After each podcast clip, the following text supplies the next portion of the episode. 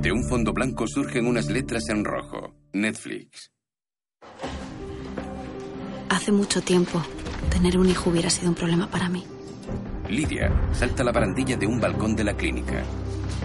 Hoy estaba dispuesta a hacer lo imposible con tal de salvar su vida. Con tal de darle un futuro que yo no había podido disfrutar. No le voy a hacer daño. Estése quieta, deme la mano. ¡No! La joven se precipita por la cornisa. ¡Lidia! ¡Lidia! Carlos divisa el cuerpo desde otro balcón. ¡Lidia!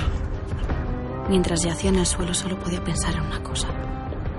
El amor de una madre puede con todo. Carlos acude a auxiliarla y descubre que sangra por la boca. Con cuidado toma en brazos el cuerpo y rodea el edificio. Doña Carmen lo observa con frialdad desde la escalinata de la entrada. Por favor, llévenos a otro hospital. Necesitamos ir a otro hospital. ¡Ayuda! Pero de verdad lo puede. Es capaz de superar toda adversidad. Se cayó desde una cornisa y no... Tranquilo, está en buenas manos. A partir de aquí nos encargamos nosotros. O es solo un dicho que no es cierto. Dos enfermeros trasladan a Lidia a un quirófano. Uno de ellos le acerca una mascarilla para sedarla. Estoy embarazada. Estoy embarazada. Lidia alza el gesto y enseguida ve una mancha de sangre bajo su cintura. Tranquila, tranquila. Salve a mi bebé. A veces, cuando sientes que el tiempo se agota, una nueva vida comienza. Seis meses después, Lidia se levanta de la cama de la pensión al oír el llanto de su hija. Solo fue una pesadilla. Ya está. Ya, ya está, ya. Ya, ya, ya. La coge en brazos y acude a abrir la puerta del cuarto. Oh. Pero bueno, todavía estás así. Ay, De verdad, Lidia, anda, trae, que no tenemos ni un minuto que perder. Yo me encargo de la niña mientras Carlota te pone los bigudíes. ¿Yo? Marga, no creo que sea buena idea que yo le ponga los bigudíes cuando tú eres la experta. Bueno, ¿te quieres encargar tú de la cría? Porque ya sabes que siempre te llora. Ah, Está bien. ¿Qué son cuatro Que bigudíes? Eh, son cuatro bigudíes. Venga, vamos, que no tenemos tiempo que perder. Vamos. Capítulo 17. El tiempo. A ver. Venga. ¿Estás bien? No te estarás arrepintiendo. Ay, Dios mío, que se lo está pensando. ¿Tienes coñac? El alcohol es lo mejor para que se te pase como este sentimiento de... como de vértigo. A mí me pasó. Que no es vértigo. Es que nunca pensé que después de todo lo que hemos pasado estaríamos aquí juntas. Lidia sonríe emocionada a sus amigas tras contemplar el traje de novia que hay en la sala. Y que me siento muy feliz. Mucho. Hoy es tu gran día. La joven se vuelve de nuevo para contemplar el vestido. Ay, Lidia, que te casas. Minutos después, en el pasillo, Lidia, te queda mucho. Un minuto. Eva, ¿sabes que tu madre es una tardona? ¿Pero quién fue a hablar? Si tuviste a Pablo una hora de reloj esperando que casi le da el pobre hombre un parraque. Fue culpa de Doña Lola que se empeñó en que me vieran todas las vecinas del edificio, las amigas de la novena y ya está, todo chamberí. Sí. ya estoy. Marga se acerca a la puerta y la abre impresionada.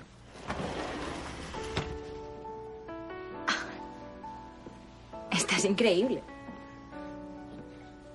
Vas a dejar al novio sin palabras. Pues espero que le salga, porque tiene que decir que sí quiero. Más le vale a ese truán. Bueno, me voy a la iglesia que quiero coger buen sitio. Qué guapo. Ay, ya está aquí el padrino. Señorita, su carruaje le espera. Lidia sonríe y sale al pasillo de la pensión. Bueno, nosotras nos llevamos a Eva. Si nos vamos en taxi y tú, Lidia, pues tendrás que hacerte esperar. Como manda la tradición. El coche está abajo. Bueno, pero si yo tardé, tú tardas. Y si no te das una vueltecita por Madrid, que ahora está precioso. Carlota abre la O Ah, puerta. sea, ¿De verdad? ¿Ángeles? ¿Pero qué haces aquí? Marga la abraza. Ha pasado mucho tiempo, tenía que veros. ¿Y estos meses dónde has estado? Pues hemos estado moviéndonos de un sitio a otro, intentando no llamar la atención de la policía. Ángeles sonríe al ver a la pequeña. Te presento a Eva. Oh, Sí, sí, y un bicho también. Eso lo dice porque yo soy su favorita. Marga, eso no es verdad. Es verdad. No. No, a mí no me llora. Bueno, venga. Ah, Venga, vamos. No tenemos tiempo que perder. Vamos a llegar tardísimo al final. Marga, con cuidado. Voy, voy, voy. voy. Sí, No, no, atrás. ahí. Ahora. Lidia retiene del brazo a Ángeles y la contempla emocionada. Me alegra mucho que estés aquí. Las dos amigas se abrazan. Minutos más tarde, Pablo deambula frente a la iglesia fumando un cigarrillo y se fija en una invitada que espera sola a un lado. Disculpe, señorita. Usted y yo nos conocemos. No, Sí, es usted de Valladolid. no, no, no lo soy. Debe confundirme con otra persona. Disculpe, ¿eh? El caso es que me pasa algo un poco particular con usted. Conmigo. Sí, sí, la miro y... mm, No es la primera vez que nos vemos. Yo a usted ya la conozco, hace mucho tiempo, de otra vida incluso. Mira, otro perro con ese hueso. Ah, que usted no cree en estos temas. Pues debería. Mira, yo estoy convencido que hay un montón de cosas que pasan a nuestro alrededor que se escapan de la lógica y de los sentidos. Mm, Por eso estoy tan seguro que una cara como la suya no la olvidaría. Déjame la mano. La mano. Sí, la manita. Soy un experto leyendo la mano. ¿Sí? Mm. Cerca, Chicas, yo me voy a sentar en los bancos de atrás. No quiero que nadie me reconozca. Sí, mejor. Carlota divisa algo que la desconcierta. Oye, ¿ese no es Pablo? Marga suelta el carrito y se dirige al joven. Coge a la niña. Veo que tiene la línea del amor muy larga. Eso significa que hay un amante maravilloso que está a punto de llegar a su vida. Recibe una bofetada. ¿Se puede saber qué estás haciendo? ¿Es así como respetas nuestros votos? Votos. ¿Estás casado? La joven también lo abofetea y se marcha. Mira, Pablo, te voy a decir una cosa, ¿eh? Yo este tipo de cosas no te las voy a consentir. Es un sinvergüenza. Marga, Marga, que no, que no, que no, que no, que, es- que este no soy yo, que es mi hermano, Julio. Hola. Hola. Diría que estoy encantado de conocerte, pero me has estropeado el ligue, me he llevado dos bofetones de regalo. Pablo, es que no sabía que venía tu hermano. Ya, ni yo. Ni queréis gemelos. Se ha presentado así, de sopetón. Es que siempre me gusta el efecto sorpresa. en fin. Vamos dentro, anda, a ver si encima nos vamos a quedar sin sitio. Marga y Pablo se dirigen al interior del templo, seguidos por el joven. Pues yo es que pensé que estabas en Melilla, Julio. Pero me licencié ayer. No sabéis las ganas que tenía de librarme de dormir en esas literas del cuartel. Las guardias, los madrugones, vosotros aquí no sabéis lo que es eso. Madre debe estar esperándote con el puchero en la mesa. Supongo que te quedarás un día, dos, a lo sumo. Bueno, Pablito, quien dice un día dice toda la vida. ¿Cómo que toda la vida? estoy pensando en quedarme aquí en la capital, que he escuchado que aquí vivís muy bien. Así es que nada, a partir de ahora los pucheros me lo vas a hacer tú, ¿eh, cuñadita? Bueno, yo es que no sé cocinar. A ver, un momento, que se suele que te quedas. Que me quedo. De hecho, me tienes que conseguir un trabajo en la compañía. Pero nada de cargar peso, ¿eh? por favor, Pablito. Tú sabes cómo tengo yo la espalda. Es un pinchazo crónico, ¿sabes? Que baja por aquí. Bueno, cargando el fusil ya me la he destrozado. Ya, o sea, tú quieres que yo dé la cara por ti en la compañía. ¿Tú te acuerdas de la última vez que yo di la cara por ti, Julio? Dos días te duró el trabajo, dos días. Mira, te voy a decir una cosa. Si tú quieres quedarte en Madrid, me parece estupendo. Pero las mañas te las vas a buscar tú solito. Este muchacho no va a cambiar en la vida. Uy. Julio esboza una sonrisa amable a la pareja y se dirige a un banco para tomar asiento. ¿No crees que te has pasado un poco con tu hermano? Que Después del bofetón que le he metido. Marga, tú no lo conoces. Mi hermano es un jeta, te pone esa sonrisita, te pide la mano y cuando te das cuenta te está agarrando la pierna. Es un inconstante, un irresponsable. Y la de noches que tenía madre sin dormir. Vamos, un calavera, ¿no? Una fuente, Marga. Como que una fuente. Una fuente de problemas, eso es lo que es. Es que te lo pido, por favor. Cuanto más lejos, mejor. Bueno, venga, vamos a sentarnos. Pablo hace una carantoña a Eva. Estáis aquí, por fin. Toman asiento. Bueno, bueno, bueno, doña Lola. ¿Por qué no va usted de blanco, eh? Si no pensaría que es usted la novia. Nunca la había visto así de emperifollada. Calla, calla. Si mis amigas de la novena se enteran que he venido a la boda de una mujer que ha estado viviendo en concubinato, me excomulgan. Ay, doña Lola, no es usted más papista que el papa. Lo importante es que se han casado, ¿no? A pesar de todo. Eso es, lo importante es que se casan y que vamos a poder celebrar. De hecho, espero que me reserve usted un baile. Doña Lola se santigua en el momento en que llega Sara. Siento el retraso. ¿Cómo está la pequeñaja? Aquí pegándome, pasándoslo muy bien. ¿Que sí? Carlota. Carlota, hija. Carlota, déjame a Eva si quieres y salimos a comer ahí. No, no. Lo que vengo a decir también le concierne a usted, señorita Millán. Quédese. Por favor. Tu padre tiene que decirte algo. Algo que lleva mucho tiempo preparando, pero no sabía cómo. Lo siento mucho, hija. Perdóname. Nunca debí echarte de casa. a mi propia hija, dejarte de lado. Un padre no debe hacer eso. Y también con usted, señorita Millán. He sido injusto con las dos. Tu padre, Carlota, ha cambiado mucho en estos tiempos. Todos cometemos errores, pero son menos si sabemos reconocerlos. Entiendo que no puedas perdonarme, pero me vale con haberme disculpado. Padre, Carlota reflexiona unos segundos mirando a Sara, que sostiene a la pequeña Eva. A continuación se dirige a Emilio y Pilar para darles un cálido abrazo. Si quieren, nos pueden acompañar. Ah, sí. El banco de atrás está libre.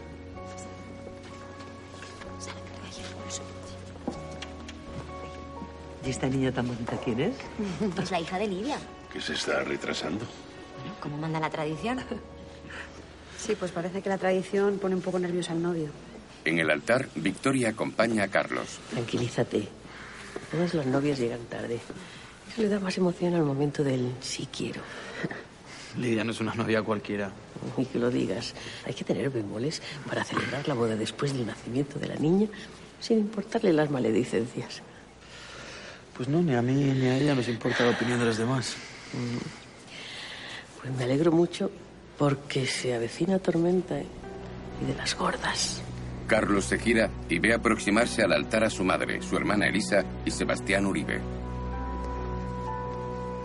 ¿Qué hacen ustedes aquí? Vamos de boda, Carlos. Y pensamos que en una de esas hubo algún tipo de complicación con las invitaciones. No, no, no. Saben perfectamente que no son bien recibidos. Pensé que las cosas estaban mejor entre nosotros, hijo. El dinero que te presté te sirvió para conseguir la licencia de la radio. ¿Te va bien? ¿Tienes beneficios? Sí, introducir llamadas de los oyentes en los programas nos está dando bastante popularidad. Muchas gracias por su interés. Me alegra mucho que tengas éxito. Me alegra mucho por los tres. Sin esa licencia... tú- Una licencia de radio no compensa lo que intentó hacerle a Lidia y a mi hija. Me equivoqué. Y pediré perdón todas las veces que haga falta. A Lidia no le va a gustar verles aquí. Hijo, que una madre quiera ver a su hijo casarse no es un crimen, ¿verdad? Carlos, no sufra. Mm, Nos acomodamos. Hay una quinta. Doña Carmen, su hija Elisa y el señor Uribe se sitúan a un lado. Hola. Hola, ¿cómo le va? Toman asiento en un banco. Nos deja asistir a la ceremonia, ¿eh? como si no tuviéramos derecho. Elisa. No, Elisa no. Es que ni siquiera se ha dignado a saludarnos como es debido. Tampoco es para tanto, hija. Hace unos meses ni siquiera podíamos estar con él en una habitación. Madre, por favor, ¿eh? Por favor. Es que no se da cuenta de que somos el hazme reír de toda la ceremonia. Elisa, es, Todo Madrid sabe que ni siquiera nos invitó, lo sabe todo el mundo. normal que después de lo que pasó tenga cierto requemo. Pero si no estás cómoda, mira, lo llamo a Fermín y le digo que te llevo a casa. No. No se va a ningún sitio, se va a quedar aquí hasta el final. Y una sonrisa no te vendría nada mal, hija. Madre, siempre ha sido su preferido, ¿eh? Da igual lo que haga, no importa. Si padre estuviera aquí, si levantara la cabeza. Ya ha llegado. Vamos. Doña Carmen y Sebastián se ponen en pie sorprendiendo a Elisa. Una cosa de trabajo. Venimos ella. En ese momento, Francisco trae a Lidia en un lujoso coche descapotable.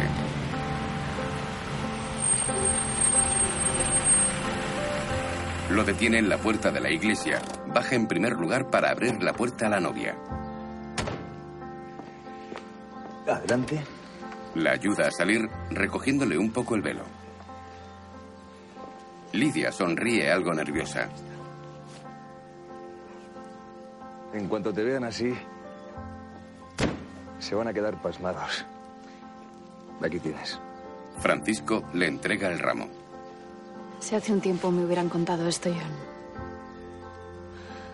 hubiera pensado que están locos. Sí, la verdad es que yo tampoco me lo había imaginado así. Pero tú lo dijiste, ¿no? Ya no somos los chicos de aquella estación de tren. Lidia sonríe y agacha un instante la cara. Solamente hay una cosa que no ha cambiado nada. Sigo queriendo lo mejor para ti. Francisco se acerca y le da un beso en la mejilla. Gracias. Ambos se sonríen. Vamos. Segundos después, la novia entra en la iglesia del brazo de Francisco.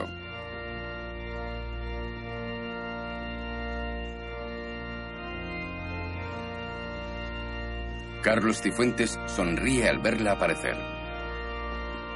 Entre los asistentes, Ángeles contempla con admiración a su amiga. Lleva el pelo corto de color negro. Algo parece desconcertar a Lidia, que ve salir de la sacristía a Doña Carmen y Sebastián. Segundos después, estos se sitúan al final de los bancos entre los invitados.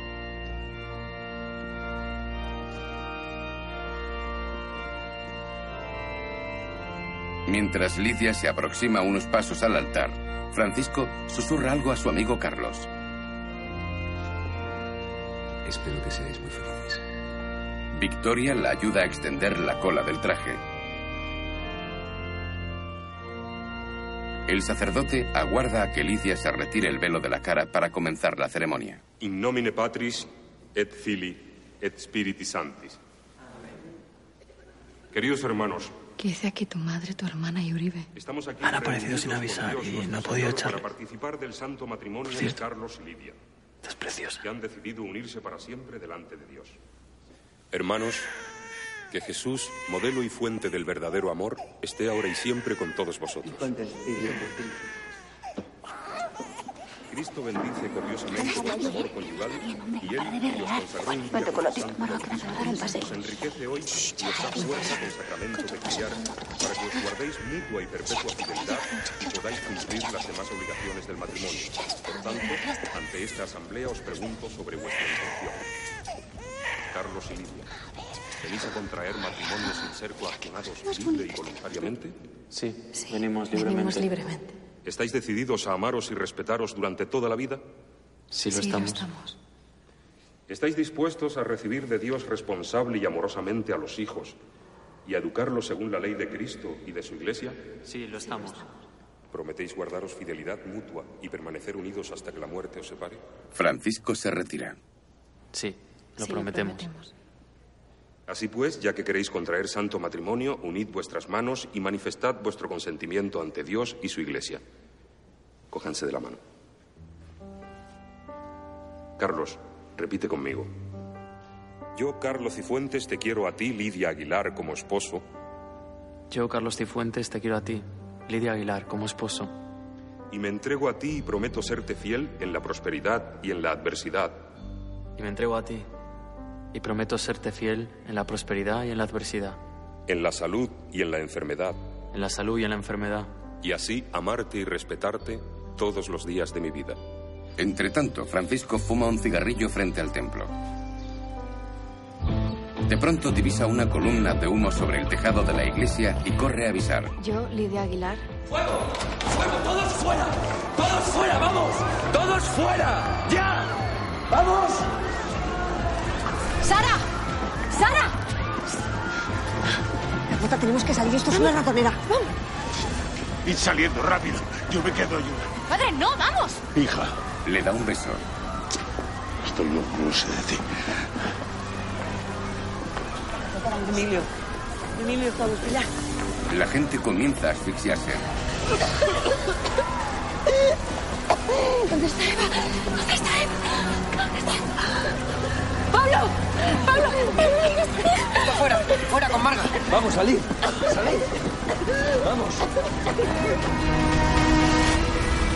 Un vehículo de bomberos se aproxima a la iglesia. Dentro, Ángeles respira con dificultad intentando escapar de las llamas.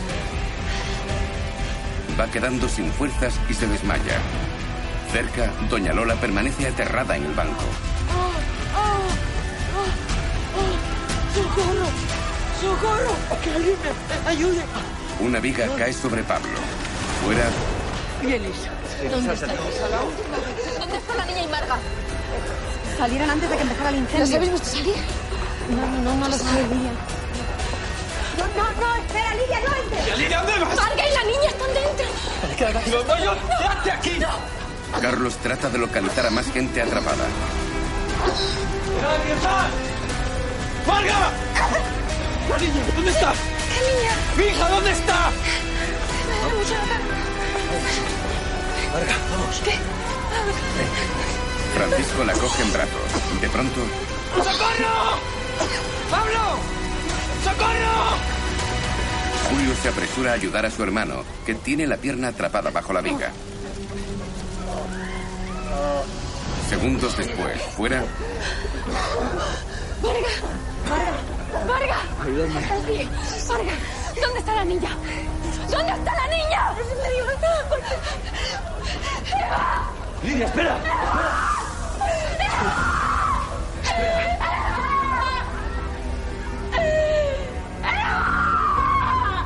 Francisco la aparta y entra de nuevo.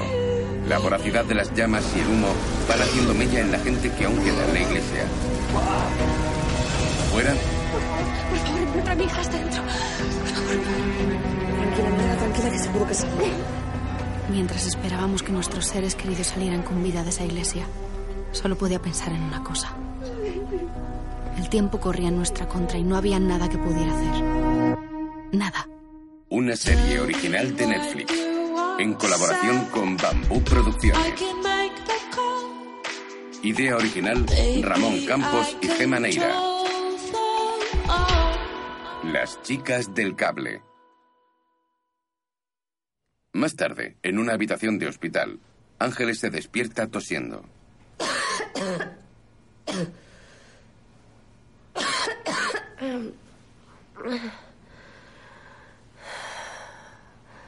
¿Te encuentras mejor? El inspector Cuevas se encuentra a los pies de la cama. El doctor dice que ha sido una intoxicación por inhalación de humo, como la mayoría de los supervivientes del incendio. Incendio. No es la primera iglesia que arde tan rápido. Los aceites, el retablo, Mis amigas, mis amigas. están bien, están bien. Sin embargo, tú casi no lo cuentas. Mañana te darán el alta. Cristóbal desvía la mirada con cierta tensión. Y tendré que llevarte a la comisaría. No. No, Ángeles trata de incorporarse y descubre que está esposada al somier. no. No. Cristóbal, Ángeles Vidal queda detenida por el asesinato de Mario Pérez. no. Por favor. Por favor. Escúchame. No, no puedes hacerme esto. Haré lo que sea. Lo que me pidas. Por favor. Por favor. Lo dije. Te dije que no volvieras. No tienes ni idea lo que ha sido este año para mí. Ha sido muy difícil. He estado sola, he echado de menos a mi familia, a mis amigos, incluso a ti. El inspector Cuevas se marcha de la habitación. Lo siento. No, por favor, por favor, no. No. Por favor. No.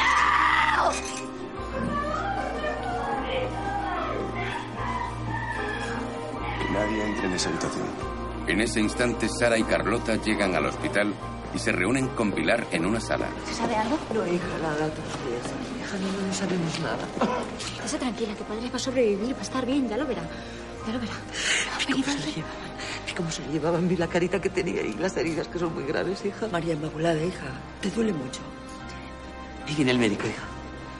¿Cómo está mi padre? Lo siento, señorita, pero no, ¿No qué? no hemos podido hacer nada. Que no, que tienen que hacer algo, que tienen que salvar a mi Señorita, padre. cálmese, Tienen cálmese, que señorita, se lo salvarle. ruego. John, Clara, no, Clara. Carlota rompe a llorar con impotencia junto a su madre. Una enfermera se acerca. ¿Familiares de Pablo Santos? Sí, sí. Pueden pasar a verlo. Marga, Doña Lola y Julio se apresuran hacia una amplia habitación donde hay más heridos.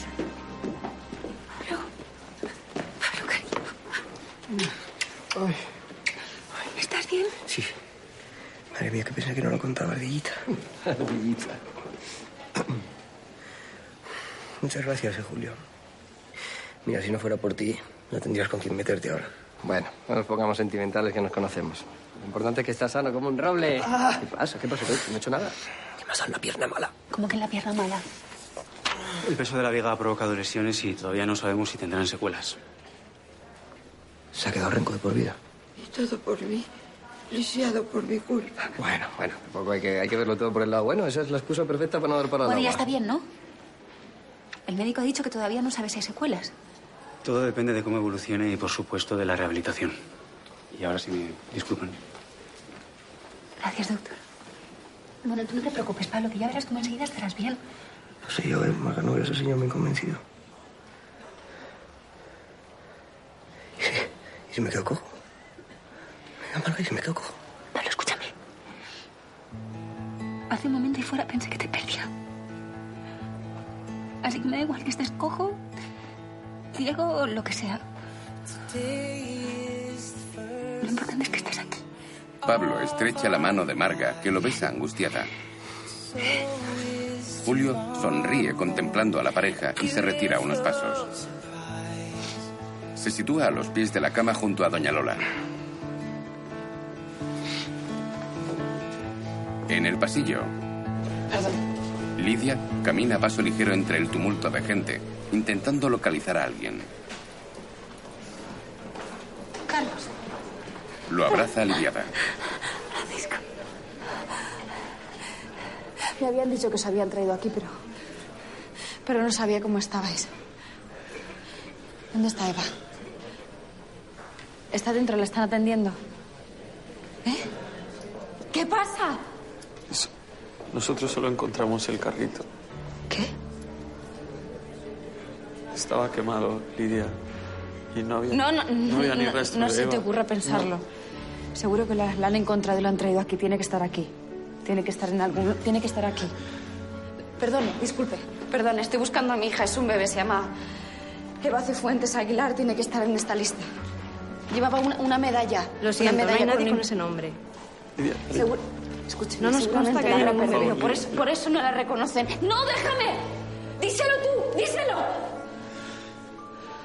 ¿Dónde está la planta infantil?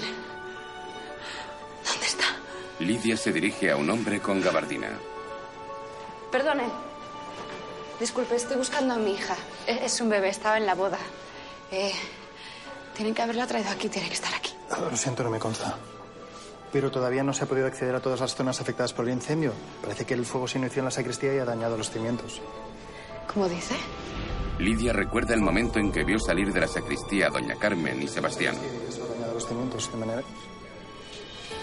Desconcertada se marcha por el pasillo. Lidia, ¿a dónde vas? Lidia. Localiza a la madre de Carlos en la sala de espera y la encara. ¿Qué hacía en la sacristía? ¿Qué, qué hacía en la sacristía? Ah, Bueno, ¿qué está diciendo? ¿Fue usted quien provocó el incendio? Lidia, ¿qué estás diciendo? Fue ella. La vi salir de la sacristía cuando yo estaba entrando en la iglesia. Me ha hecho la policía que fue allí donde se originó el incendio. Que por eso vino a nuestra boda. Carlos. No, Y fue ella. Yo no he hecho nada. ¿Por qué iba a hacer una cosa así? No soporto vernos felices. ¿Por qué quiere castigarme y alejarme de mi hija? Es una... Lidia! Ven. Elisa falleció en el incendio. No se encuentra entre los supervivientes. Mi mujer está muerta. Recién hoy. Recién lo dijeron. Doña Carmen asiente con gesto frío. No puedo, me, me tengo que marchar. Ya este está. Desconcertado, Carlos observa un instante a su madre y se marcha de la sala de espera tras Lidia. Ya fuera del hospital, echa a correr para darle alcance. Lidia. La joven se detiene. Se gira despacio. En ese momento, Francisco sale también del edificio. No te vayas, por favor. Quédate conmigo, Lidia. Te necesito. Comprendo lo que estás sintiendo. En un momento como este ¿En un tenemos que momento estar como juntos. este? ¿En qué momento? este? Lidia. La- la- ¡Cállate! ¡Ya! La niña está viva. Lo mira con intensidad y se marcha caminando sola. Francisco se aproxima a Carlos. En cuestión de segundos, aquel incendio no solo había cambiado mi vida, también la de mis amigas. A la mañana siguiente, Ángeles termina de calzarse en la habitación del hospital y un agente le pone unas esposas. Porque el tiempo no concede treguas ni tablas de salvación. Marga se reúne con Carlota y su madre en un pasillo del hospital. Me han dicho que os vais. Sí. Sí, que ya no tenemos nada que hacer. El tiempo es un compañero injusto que nunca recuerda lo que has pasado a su lado. Lo olvida todo en cuanto ha sucedido. Y ya solo quedan tus recuerdos. Dale un beso a Pablo. Dice, me muero de tu padre. En ese instante, Ángeles pasa esposada junto a sus amigas Marga y Carlota.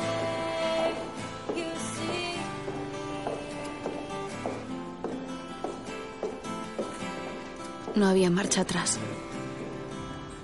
Había llegado el momento de rendirse.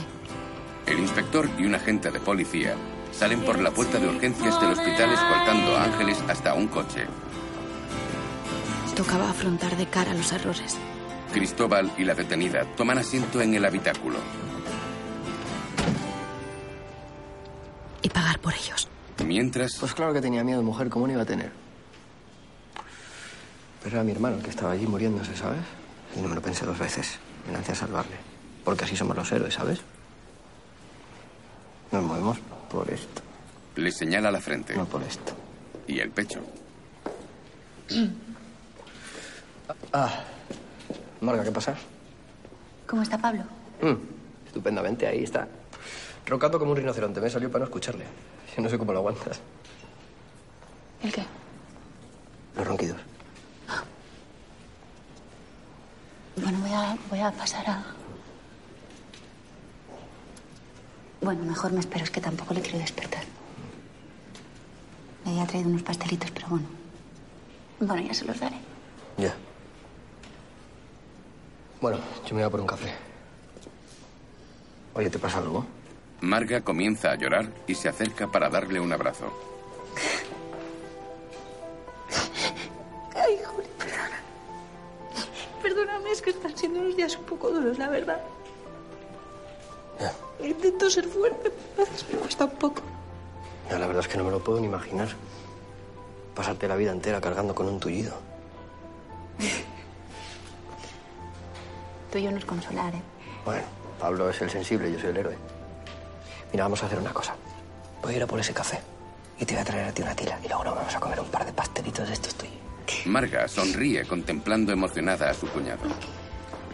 Julio. Gracias. Por salvarle la vida a Pablo, por, por estar aquí. Por Atila. Voy a hacer todo lo que pueda para conseguirte trabajo en la compañía. Eres buena, Marga. Eh, Al final mi hermano se ha casado bien. Julio se marcha. Minutos más tarde, en el coche donde va detenida Ángeles, Ferran, déjenos solos, por favor. ¿Dónde estamos? Estamos en la calle de la comisaría. He encontrado la forma de disculparte por la muerte de Mario. El otro día detuve a un tipo, un desgraciado de la peor calaña. Se va a pasar el resto de su vida en la cárcel y le da igual cargar con una muerte más. Lo único que pide a cambio es un poco de dinero para su madre.